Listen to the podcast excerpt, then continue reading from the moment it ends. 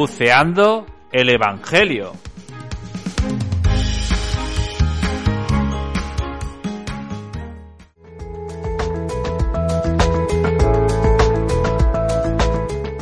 Pues a todos bienvenidos a un nuevo episodio de Buceando el Evangelio. Hoy domingo 33 del tiempo ordinario, donde también celebramos la Iglesia la sexta Jornada Mundial de los Pobres. Y comenzamos, como siempre, escuchando el Evangelio que hoy San Lucas nos regala.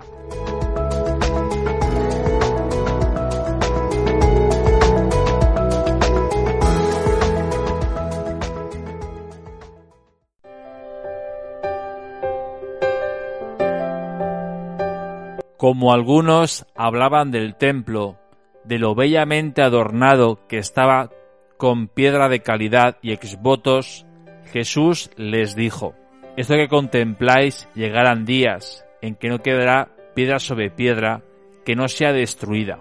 Ellos le preguntaron, Maestro, ¿cuándo va a ser eso? ¿Y cuál será la señal de que todo eso está para suceder? Él dijo, Mirad que nadie os engañe, porque muchos vendrán en mi nombre diciendo yo soy, o bien está llegando el tiempo, no vayáis tras ellos. Cuando oigáis noticias de guerras y de revoluciones, no tengáis pánico, porque es necesario que eso ocurra primero, pero el fin no será enseguida. Entonces les decía, se alzará pueblo contra pueblo y reino contra reino Habrá grandes terremotos y en diversos países hambres y pestes. Habrá también fenómenos espantosos y grandes signos en el cielo. Pero antes de todo eso os echarán mano, os perseguirán, entregándoos a las sinagogas y a las cárceles, y haciéndoos comparecer ante reyes y gobernadores por causa de mi nombre. Esto os servirá de ocasión para dar testimonio. Por ello meteos bien en la cabeza, que no tenéis que preparar vuestra defensa, porque yo os daré palabras y sabiduría a las que no podrán hacer frente ni contradecir ningún adversario vuestro.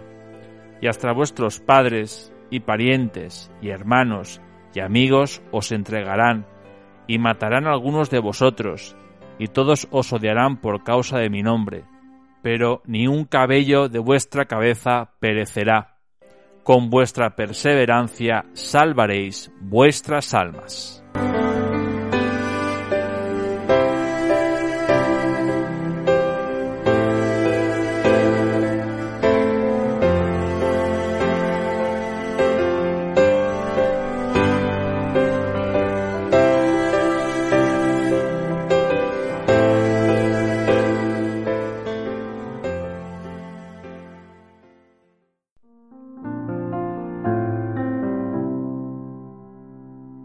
Saludos a todos vosotros y a vuestras familias en este domingo donde también pues celebramos la sexta jornada mundial de los pobres con el lema Jesucristo se hizo pobre por nosotros.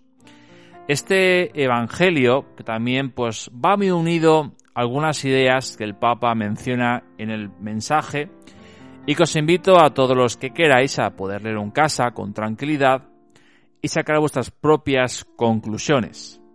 En ambos, en el Evangelio y en el, mensaje del Papa, nos habla de la esperanza. Esta palabra que todos creo que pues llevamos siempre. Eh, ante un problema, ante una dificultad, pues esperamos de que tenga solución y podamos salir y crecer como personas. La esperanza, como dice un, un escritor y pensador cristiano, Bernanos, decía que la esperanza es la hermana pequeña de la caridad, del amor. Pues justamente esta esperanza que nos llama a nosotros justamente a que en medio de la oscuridad podamos nosotros ser los que saquemos a aquellos que viven inmersos, los que viven habitados de tantas situaciones donde creen que ya no tienen solución, esas oscuridades que son de muchas índoles, económicas, sociales, políticas, como dice el Papa Francisco en el mensaje, pues cómo pensábamos de esa pandemia. Empezamos a salir a esa, nueva normalidad, a empezar a poder trabajar sin restricciones. Pues cómo nos encontramos en, en esa recuperación hacia la normalidad, nos encontramos con una nueva guerra entre Rusia y Ucrania, que aún está ahí presente. Y tantas guerras que están en el mundo, no son tan mediáticas. Pues justamente esas pandemias que la, que la gran pandemia ha desvelado y que seguimos intentando esconder o no queremos resolver.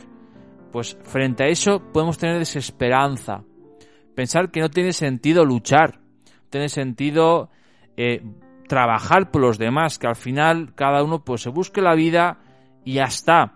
Pues ahí está el Evangelio, que hoy nos quiere decir dos cosas muy, muy interesantes y muy fundamentales para nosotros. La primera es que nos dice Jesús los signos mesiánicos. Habrá guerras, pestes, hambrunas y decimos, pues ya estamos a punto, pues no lo sabemos. Pero así debemos estar preparados, debemos estar en disposición para que cuando llegue, pues podamos entrar en el reino de Dios. Pero ahora sí Jesús nos dice, no tengamos miedo, no tengamos pánico. ¿Por qué? Porque para los cristianos la vida no es lo que tú has hecho, no es el producto de tus éxitos y de tus fracasos, de tus silencios o omisiones, sino la vida para un cristiano depende más de cómo ha sido mi unión, mi amistad, mi conexión con Dios y con los demás. Si hemos sido, ante todo, pues testigos de esperanza, o seguimos siendo testigos de calamidades, de negatividad, pues como tenemos tanto en el, mundo, cuántas personas dicen esto no tiene solución, al final vivamos y comamos que mañana moriremos. Pues somos testigos de calamidades, de negatividades, o testigos de esperanza. Cuando también hay una frase en el Evangelio que nos habla de que ni un solo pelo de nuestra cabeza perecerá. Con vuestra perseverancia salvaréis vuestras almas. Hemos de recordar tantas veces que somos un producto de Dios, somos creación. Somos un producto, un producto amado, un producto deseado, un producto que tenemos que dejarnos por remodelar, engrandecer, humanizar día a día. Por eso Dios enteramente nos llama a la salvación. Ni un solo pelo de nuestra cabeza perecerá. Somos totalmente desde arriba abajo. Hemos de ser, hemos de aprovechar, hemos de utilizar pues todo lo que Dios nos ha puesto en nuestras manos, toda nuestra vida, ponerlo siempre al servicio del Evangelio, al servicio de Dios, de, aquellos que más lo necesitan. Especialmente, pues soy de los pobres, pero no son de los pobres económicos, son los que más conocemos por desgracia, los más visibles, los que más datos nos pueden dar, sino hay más pobres.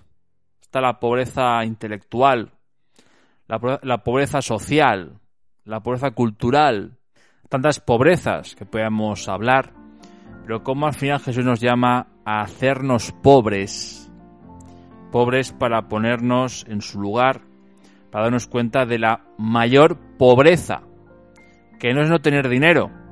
Como decía Víctor XVI, la mayor pobreza es no tener a Dios en tu vida. Cuando tienes a Dios, pues ten diosas y tú empiezas a dividir, a clasificar, decir este es bueno o este es malo. Por eso el sentirse pobre, el hacerse pobre, es todo una llamada a la humildad y desde la humildad poder ser grandes ante Dios.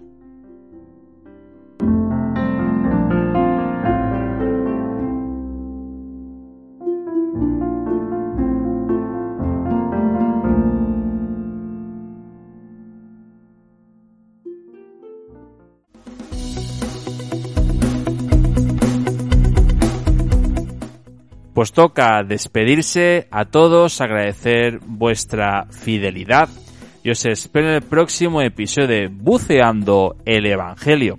este próximo domingo, día 20 de noviembre, solemnidad de Jesucristo, Rey del Universo, concluyendo así este año litúrgico y dando comienzo a uno nuevo con el tiempo del Adviento. Y me despido con una canción que se llama No tengáis miedo.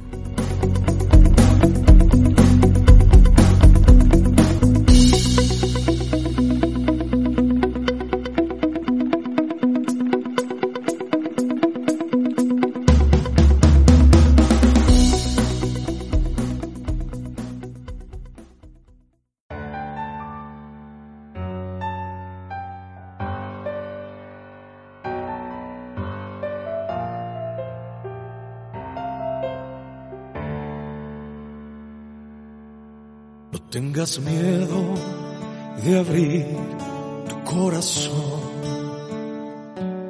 No tengas miedo de enfrentarte a la vida. No tengas miedo, pues yo contigo estoy. Y te guiaré por el sendero de la vida no tengas miedo de abrir tu corazón. No tengas miedo de enfrentarte a la vida. No tengas miedo, pues yo contigo estoy. Y te guiaré por el sendero de la vida déjame entrar en tu corazón y te daré del agua salvadora y sacaré lo que hay en tu interior para poner dentro mi corazón.